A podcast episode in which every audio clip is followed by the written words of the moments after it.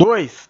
Ah, perdão, versículo 11 diz assim: Ai deles, pois seguiram o caminho de Caim, buscando o lucro. Caíram no erro de Balaão e foram destruídos da rebelião de Corá. Tá vendo o que eu disse, irmão?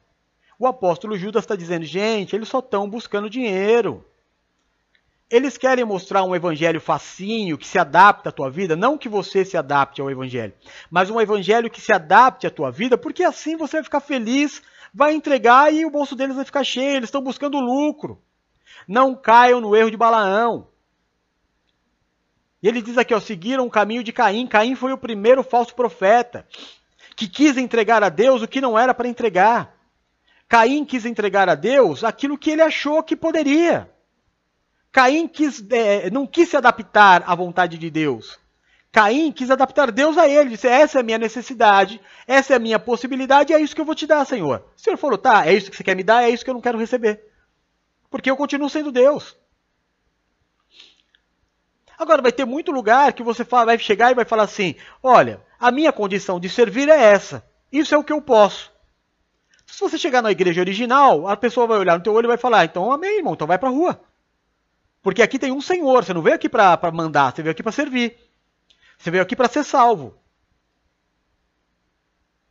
Agora, você vai chegar aqui e falar assim: olha, eu tenho essa condição de fazer a obra. Então, então não faça. Então não faça. Porque existe um Deus aqui. E é Ele quem vai nos dizer e nos orientar o que faz e o que não faz. Aí Caim vem e fala: Não, Senhor, é, é isso que eu tenho para te dar. E daí? É o que você tem e é o que eu não quero. Aí Caim vai e fica cabisbaixinho, cheio de mimimi. Ah, por que, que o senhor não quer? Você fala, Caim, se você proceder bem, você será aceito como teu irmão. Mas por que o teu irmão faz o que é certo e você não faz? Aí sabe o que ele quis fazer? Ele matou Abel. Por que, que ele matou Abel? Porque Abel fazia o que era certo e a vida de Abel era uma acusação para Caim. Porque Caim vivia falando: eu não posso, eu não consigo, eu não tenho condição. Porque ele pegava a primeira parte, o melhor para ele, e o que sobrava ele dava para Deus. Já Abel não.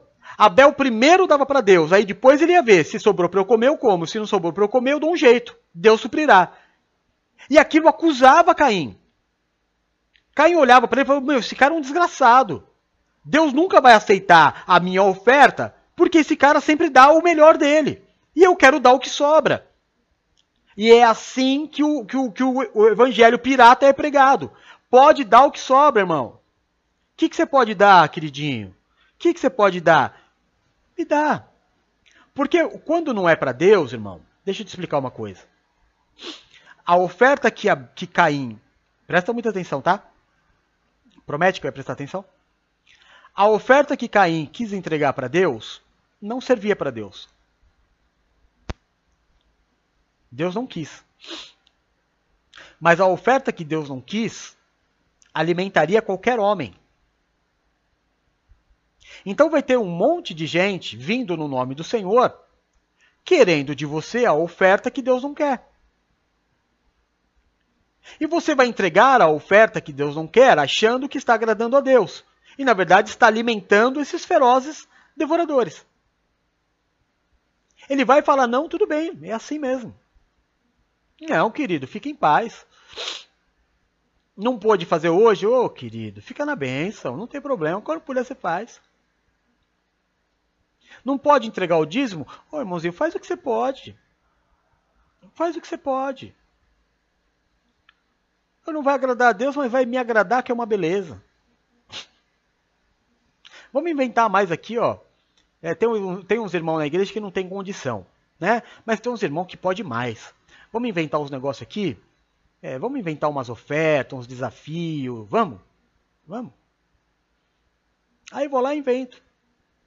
Deus não recebe, mas ele. Uh... E é assim que a roda vai rodando. E era esse o problema que Judas estava tendo. Não é? Aí, olha que outra coisa louca. Versículo 14.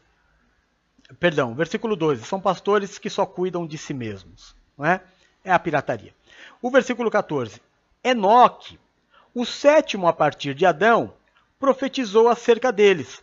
Vejam, o Senhor vem com milhares de milhares de seus santos. outra passagem que não está na Bíblia. Outra é, é, citação de, dos tempos do Antigo Testamento, mas que não é Antigo Testamento. Olha que coisa muito gostosa. Olha que segurança me dá quando eu estou andando com alguém que ele me fala uma coisa, sabe? Não, não com jactância. Olha, eu sou o profeta. Olha, porque eu estou dizendo vai acontecer. Não, mas que na humildade a pessoa vem e fala assim, gente, olha, vai acontecer isso. E aí daqui a, daqui a pouco acontece, e fala assim, gente, eu, eu, tô, eu tô no lugar certo. Porque Deus, de uma da forma dele, está revelando para o profeta. Como é que Judas ia saber de Enoque? Ah, apóstolo, mas tem lá o livro de Enoque. Ô irmão, mas é, é, é claro, se você for estudar, aí vão falar, não, ele pegou do livro de Enoque. Mas falar para mim que Judas teve acesso ao livro de Enoque, ou então você me dizer assim, não, porque eu, li, eu já li todos e já coloquei à disposição de todos os bispos e pastores e da presbítera Luciana todos os livros apócrifos, né, todos. Inclusive esses dois, tanto o livro de Eli, é, o, livro, o, o, o, livro, o Evangelho de Enoque, como o, o Evangelho de Moisés, aonde tem essas duas passagens. Mas você vai me dizer, irmão, que Judas teve acesso a esses dois evangelhos que nem nós temos acesso? Não. Quem revelou foi o Senhor. Há uma confirmação nesses livros, há uma confirmação de que é verdade. Olha, não foi só Judas que disse, mas Judas falou sem ter o conhecimento. Porque Judas falou daquilo que o Espírito Santo colocou sobre a sua boca. Amém? Nome de Jesus. Aí depois o versículo 16 diz assim: essas pessoas vivem se queixando, meu Deus do céu. Como é chato, desagradável. É, se Deus não aguenta, se Deus não aguenta, murmurador, quanto mais nós que somos réis mortais, irmão. Não tem nada pior do que pessoas que só enxergam o lado ruim da coisa. Não tem nada pior do que pessoa que no meio da paz, sabe, você está no meio da paz a pessoa tem que arrumar um assunto desagradável. No meio do nada. Tá todo mundo bem, você tá em comunhão, tá todo mundo dando risada, daqui a pouco a pessoa vem falar do, sei lá. Gente, isso é pirataria. Isso não, é, isso não tá no evangelho, não. Você vê pessoas pregando, e aí, e aí, principalmente, é sempre nessa parte que eu bato, né? É sempre nessa parte que eu vou, eu vou bater. Porque eu lembro que eu participava de um, de um ministério, que o ministério tinha que fazer uma reforma num templo que tinha caído. Sofreu um, um, um desastre, infelizmente, o templo caiu, né? E aí precisava de uma oferta para reconstruir aquele templo. Eu fiz essa oferta por quatro vezes seguidas. Gente, vem cá, vamos fazer a oferta, nós precisamos é, levantar o templo de novo. Vamos fazer oferta, aí fazia oferta. Aí parava. Aí passava um tempo, voltava a mesma oferta. Gente, a gente precisa levantar o templo que caiu. Nossa, todo mundo, vamos lá e vamos fazer. Umas quatro vezes eu fiz. Ah, porque tem um empreendimento que a igreja precisa fazer, e não temos dinheiro, e tá difícil, e só reclama, e só murmura, e o povo vai lá e dá. Aí daqui a pouco a mesma coisa, e nunca fazia. Nunca fazia. Então, quando você for abrir a tua boca para reclamar, lembra do quanto isso é pirata. Lembra do quanto isso nada tem a ver com Deus. Amém, irmão? Amém? Em nome de Jesus. É, aí no mesmo versículo 16, né? Diz assim: essas pessoas vivem se queixando, são descontentes com a sorte, seguem os seus próprios desejos, são cheias de si, sabe tudo, não ouve ninguém, são arrogantes, sempre têm uma resposta na ponta da língua, adulam os outros por interesse, só agrada, irmão, quando quer alguma coisa. Sabe, só vai lembrar que você existe quando ele estiver precisando de alguma coisa, porque não é família. Aí termina essa parte, que é o apóstolo dando a explicação do que estava acontecendo. E aí ele dá então, para terminar, ele dá a orientação para a igreja. Ele diz o que está acontecendo e depois, a partir do versículo 17, a orientação para a igreja. Então ele diz: Judas 17. Todavia, amados, lembrem-se do que foi predito pelos apóstolos de nosso Senhor Jesus Cristo. Eles diziam a vocês: Nos últimos tempos haverá zombadores, que seguirão os seus próprios desejos ímpios. Estes são os que causam divisões entre vocês, os quais seguem a tendência da sua própria alma e não têm espírito. Edifiquem, porém, amados, a santíssima fé que vocês têm, orando no Espírito Santo. Mantenham-se no amor de Deus. Enquanto esperam que a misericórdia do nosso Senhor Jesus Cristo os leve para a vida eterna. Versículo 22. Tenham compaixão. 23. A outros salvem-nos, arrebatando-os do fogo, e a outros mostrem misericórdia e tenham medo, odiando até a roupa que eles usam aquele que é poderoso para impedi-los de cair e para apresentá-los diante da sua glória sem mácula e com grande alegria.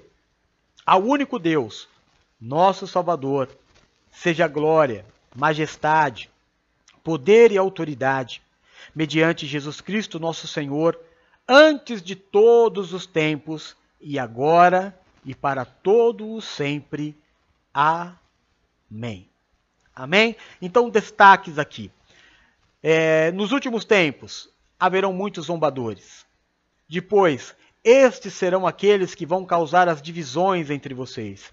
É aquele que vai falar para você aqui: não precisa disso. Vem para cá que aqui pode. Né? Você vai ouvir muito isso. Você vai ouvir muito isso. É... Bom, edifiquem, porém, amados, na santíssima fé que vocês têm orando sempre. Não existe fé sem oração. Não existe comunhão sem, sem oração. Versículo 22: Tenham compaixão. Temos compaixão. Aos outros, salvem-nos, tirando-os do meio do fogo. Gente, vão existir pessoas na nossa vida que a gente vai precisar entrar no fogo por amor a elas, para tirá-las do problema. Sabe? Como o Senhor fez com Sadraque, Mesaque e Abednego entrando no meio da fornalha para proteger as pessoas para não morrerem no meio do fogo, no meio do pecado, no meio do erro.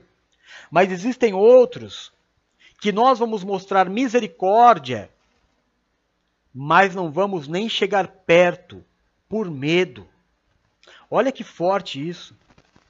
Existem algumas pessoas que você vai ver que está errando, mas você não vai nem poder chegar perto. Uma porque ela não quer.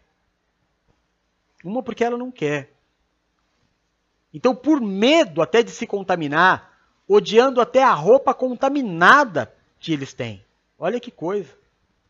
E aí vem a promessa: aquele que é poderoso para nos impedir de cair, nosso Senhor, antes de todos os tempos. Tremenda. Tremenda carta. Olha, eu fico pensando aqui, né?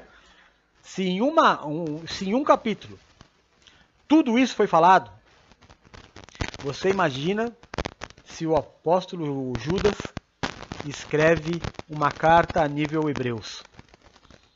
O que nós não seríamos abençoados. Né? Quem sabe Hebreus não foi ele que escreveu. Né? Embora eu acho que Hebreus tenha sido escrito por uma mulher, talvez Priscila. Talvez, né? E algumas pessoas me perguntam, apóstolo, por que, que o senhor acha isso? As pessoas dizem que é Paulo, algumas pessoas dizem que é Apolo, o senhor fala que é Priscila. Não, não é que eu seja Priscila, mas eu acho que foi uma mulher.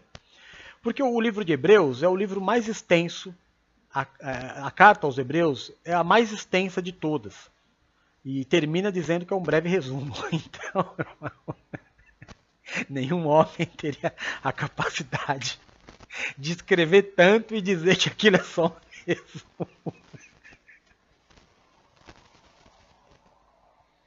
Eu não devia ter falado isso, né? Desculpa, irmão. É que foi mais forte do que eu.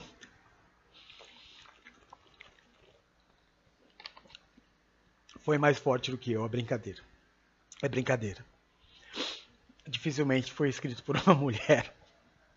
Tá mais para ter sido Apolo mesmo, é, pelas evidências, né? Ai, Deus. Mas amém. Seja louvado o nome do nosso Senhor. Que essa palavra fale ao teu coração. Essa base que o Senhor nos deu nesta manhã vai ser muito importante para o culto das 19 horas, como todo domingo. Que o Senhor nos permita chegar até lá com força, com saúde. Que Deus nos dê um domingo maravilhoso, um domingo abençoado, um domingo em família, um domingo feliz. Mas antes de terminar, eu quero convidar você a fechar os teus olhos